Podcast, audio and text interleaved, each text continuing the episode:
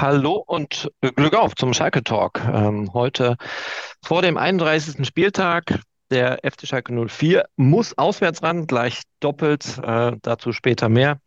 Morgen Abend ähm, in Mainz und unser Schalke-Experte Norbert Neubaum ist natürlich auch wieder zu Gast. Und ähm, ja, lass uns mal ein bisschen plaudern. Hallo und Glück auf. Hallo und Glück auf, René. Ja, 31. Spieltag, ähm, der FC Schalke 04 wir werden gleich sicherlich über das Restprogramm äh, sprechen. Hat jetzt zwei Auswärtsspiele hintereinander. Das macht die Sache sicher nicht einfacher von den vier Spielen. Nur noch eins zu Hause.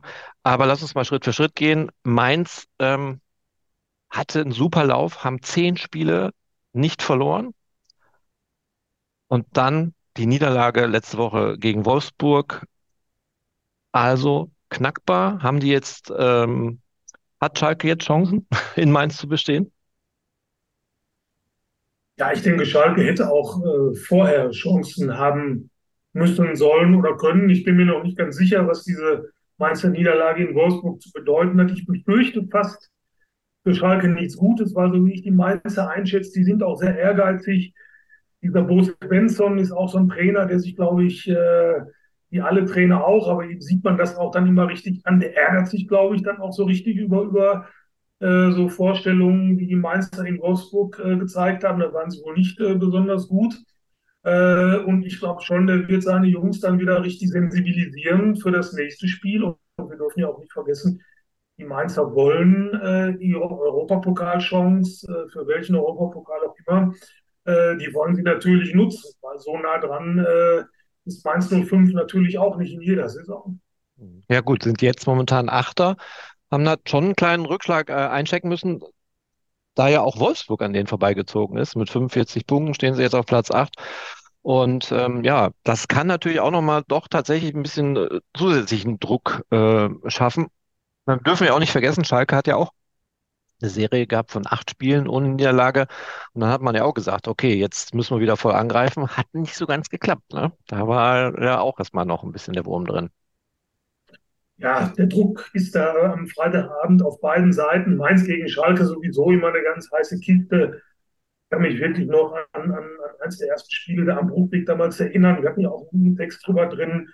Äh, damals äh, gab es den Transferstreit um Mimon Asuak und Rudi Assauer hat sich vorher über Christian Heide beschwert. Das kam dann auch zu so einer Schlichtungsverhandlung. Und jedes Mal, wenn dann Rudi Assauer in dem Stadion aufgekreuzt ist und, und äh, wenn, wenn nur der Rauch seiner Zigarre zu sehen war, dann war das Publikum schon, schon außer sich. Also da ist einzig sowieso immer was los. Und äh, die wollen 0 zu 3 von Wolfsburg, das wollen die wieder wettmachen. Äh, insofern stehen die A natürlich auch unter einem besonderen Druck, sind aber B sicherlich auch extrem motiviert. Und äh, als C kommt dann sowieso dieser besondere Gegner Schalke, der Schalke immer noch ist, äh, dazu. Äh, und über den Schalker Druck, da brauchen wir im Grunde gar nicht mehr groß zu sprechen, weil das machen wir ja eigentlich schon die ganze Saison. Das stimmt allerdings. Ich möchte noch mal kurz auf den Artikel hinweisen, den du da gerade erwähnt hast. Den findet man natürlich auf unseren äh, Seiten ähm, der Tageszeitungen des Medienhauses Bauer. Und ähm, da heißt die Überschrift Schalke und das heiße Pflaster Mainz als Assauer mit Heidel im Klinschlag. Ja. Hätte man da, so da, da nicht von ausgehen können, dass man ein Herr Heidel mal auf Schalke arbeitet. Ne? Also, ja. Ja, ja. Ja, man, man, man muss aber schon sehen, dass Mainz 05 das dann ja in vielen Bereichen richtig gut gemacht hat, sodass ja tatsächlich Mainz in einigen äh, äh Ebenen, Abteilungen so ein bisschen zum, zum Vorbild, nicht nur für, für Schalke wurde. Denk, denk alleine an die, an die Trainer, die Mainz immer wieder ausgebildet hat. Mhm. Mainz haben, haben ja in den meisten Fällen haben ja ihre richtig guten Trainer aus den eigenen Reihen geholt. Äh, Kloch, Tuche, äh, Marco Rose ist, glaube ich, auch so ein, so ein Eigengewächs, wenn man so will. Martin Schmidt.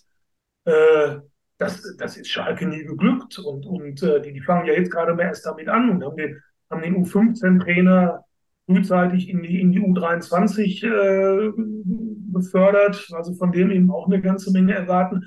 Aber das ist ja ein Bereich, der lag ja bei Schalke völlig, äh, völlig brach. Mainz hat es geschafft und das muss man auch Heidel attestieren in seiner Mainzer Zeit, dass er dort aus wenig viel gemacht hat. Mhm. Schalke lief es dann im Grunde andersrum. Aber deswegen hat Tönnies ihn ja geholt, den Tönnies damals. Der hat gesehen, Mensch, die Mainzer, die haben, die haben nicht die Mittel wie wir, aber holen da trotzdem eine ganze Menge raus. Dann müssen wir doch den, der dafür verantwortlich ist, den holen wir mal hier hin.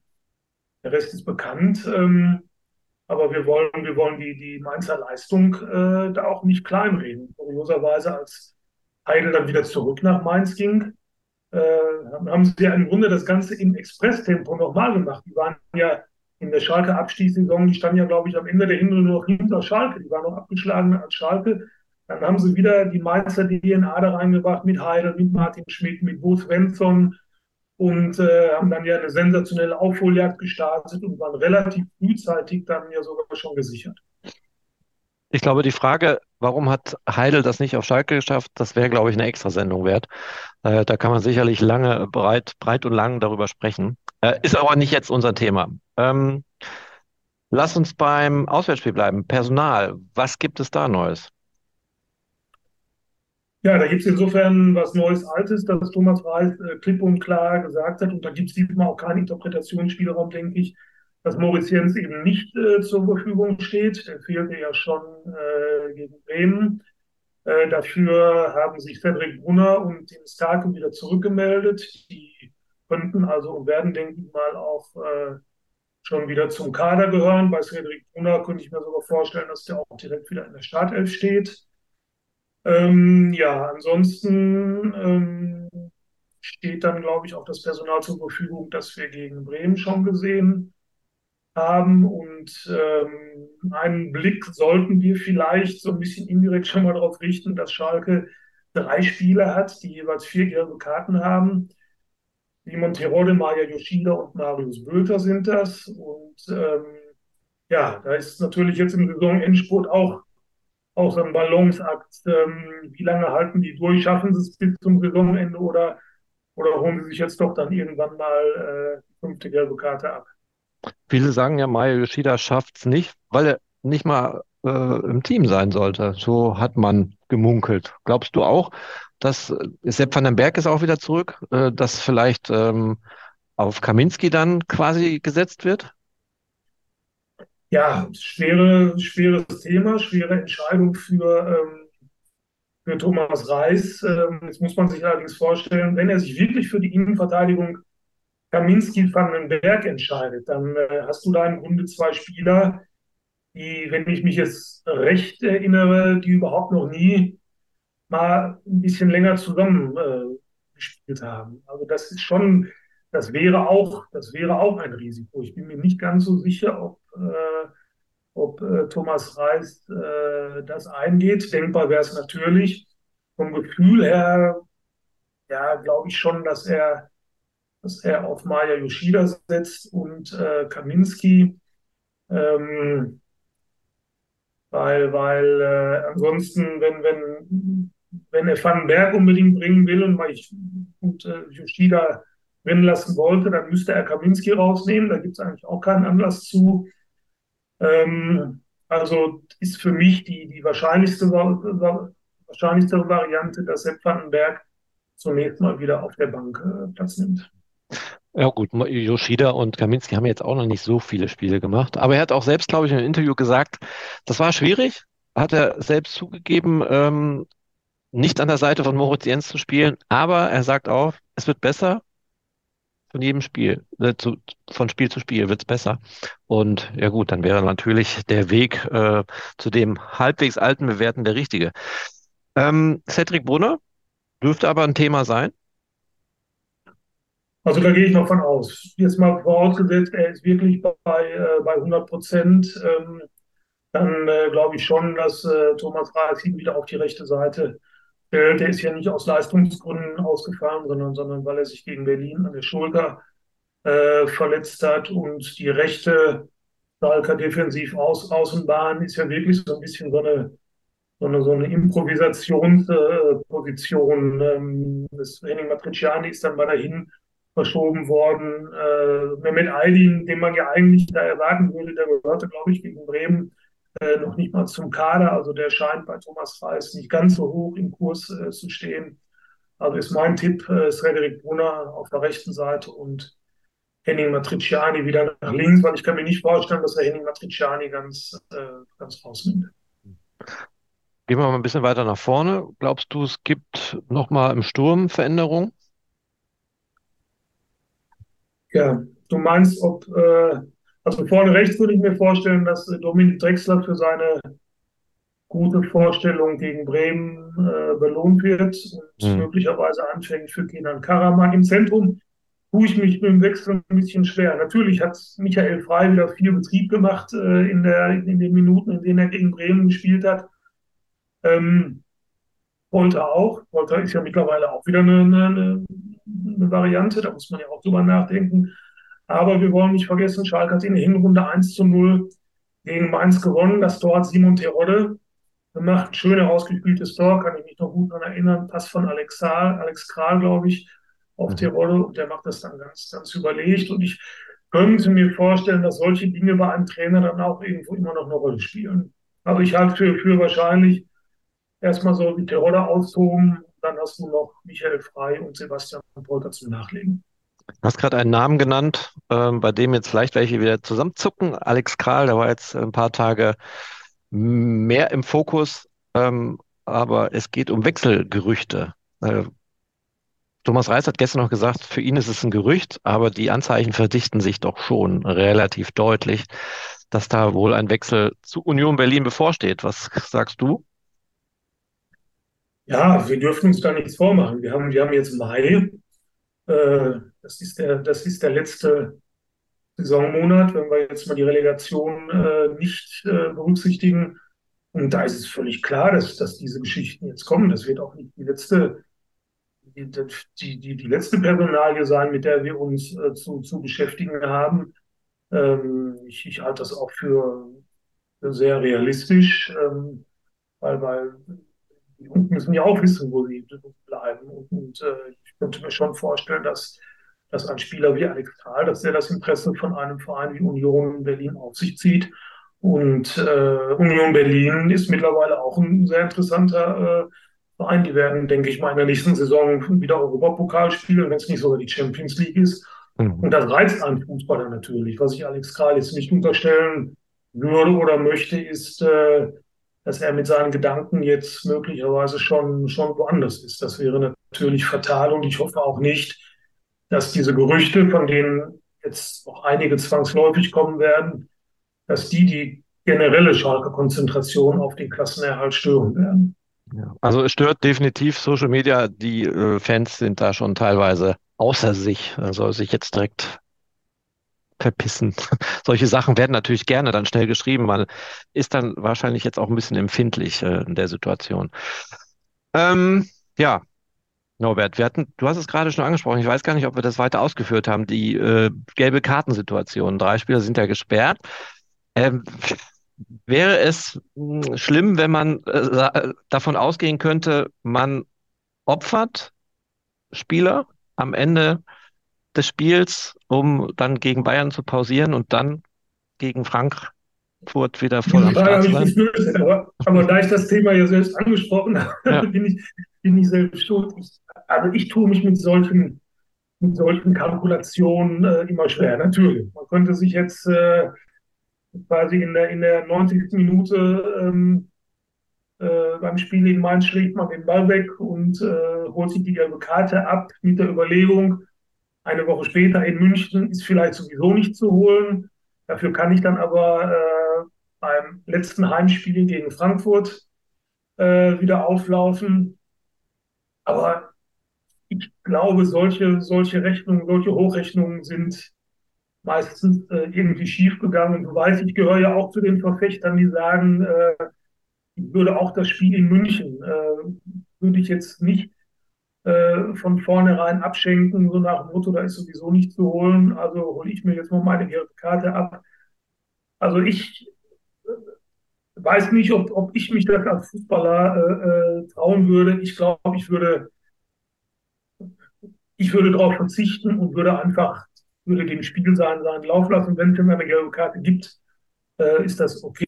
Aber, aber sich freiwillig eine abzuholen, ah, da hätte ich, glaube ich, da hätte ich, glaube ich, Schwierigkeiten. Nicht aus irgendwelchen, das wäre jetzt zu hoch gehangen, nicht aus irgendwelchen sportlichen oder moralischen Gründen, sondern weil ich, weil ich einfach befürchte, äh, durch, dass, dass durch eine solche Zockerei im Grunde am Schluss dann doch wieder ein Nachteil äh, entsteht.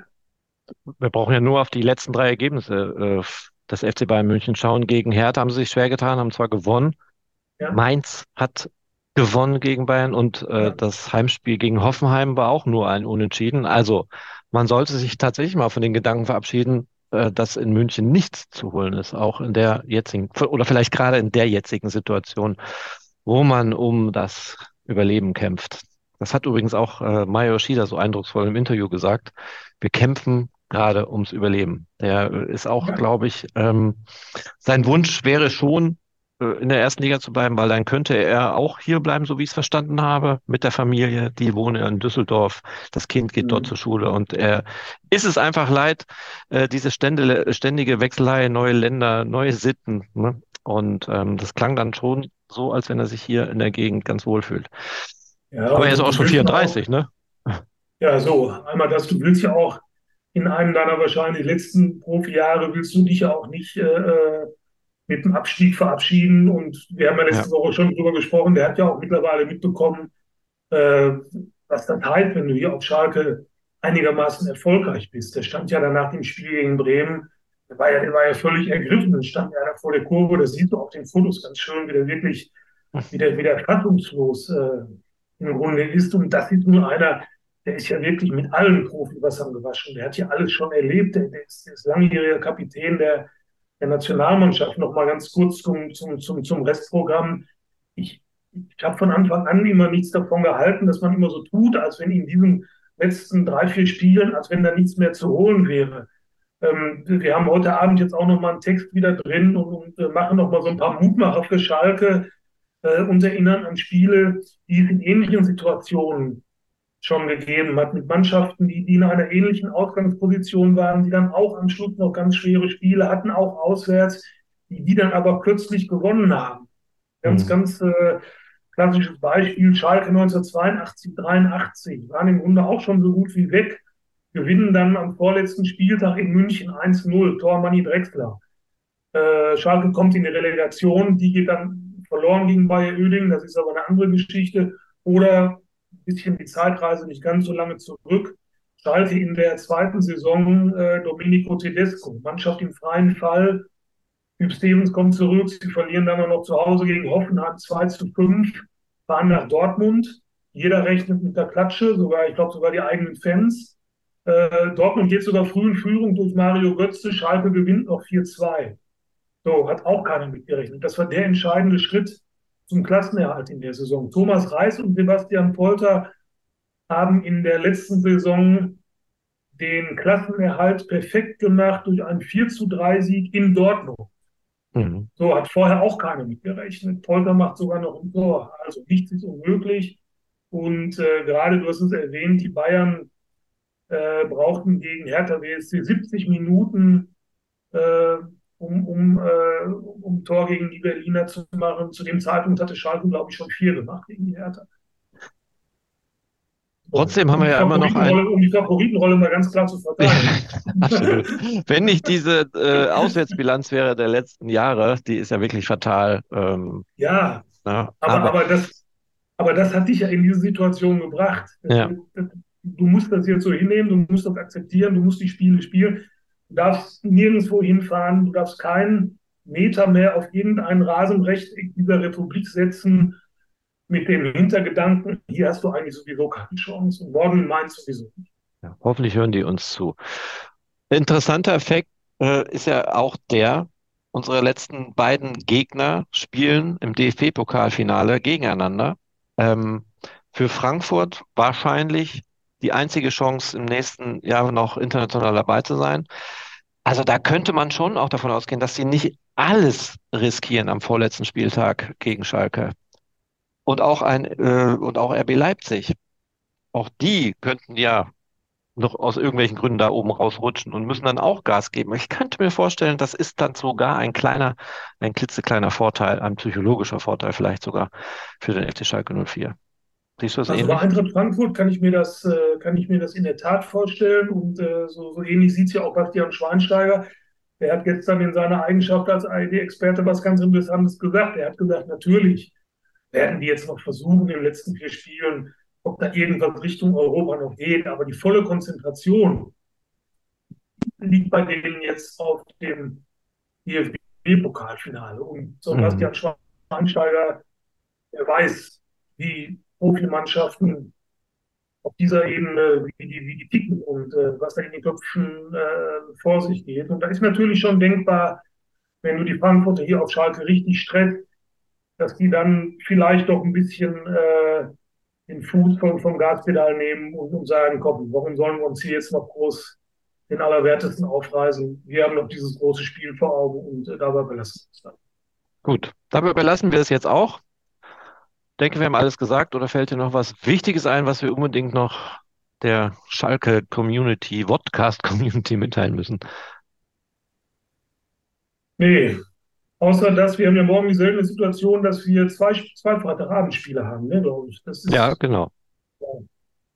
Aber da, aber die, aber ich, in einem anderen Spiel geht es, glaube ich, nicht um. Da, äh, da spielt Bayer Leverkusen, also das ist Leverkusen gegen Köln. Ja. Also das, das können wir uns ganz entspannt angucken das klassische 1-1 oder 0-0 oder 2-2. Ja, ja. Okay, dann werden wir uns morgen Abend anhören nach dem Spiel gegen Mainz und ähm, ja, wie immer mit hoffentlich einer guten Nachricht oder guten Nachrichten. Danke Norbert für deine Zeit und äh, Glück auf. Danke dir auch, René. Glück auf.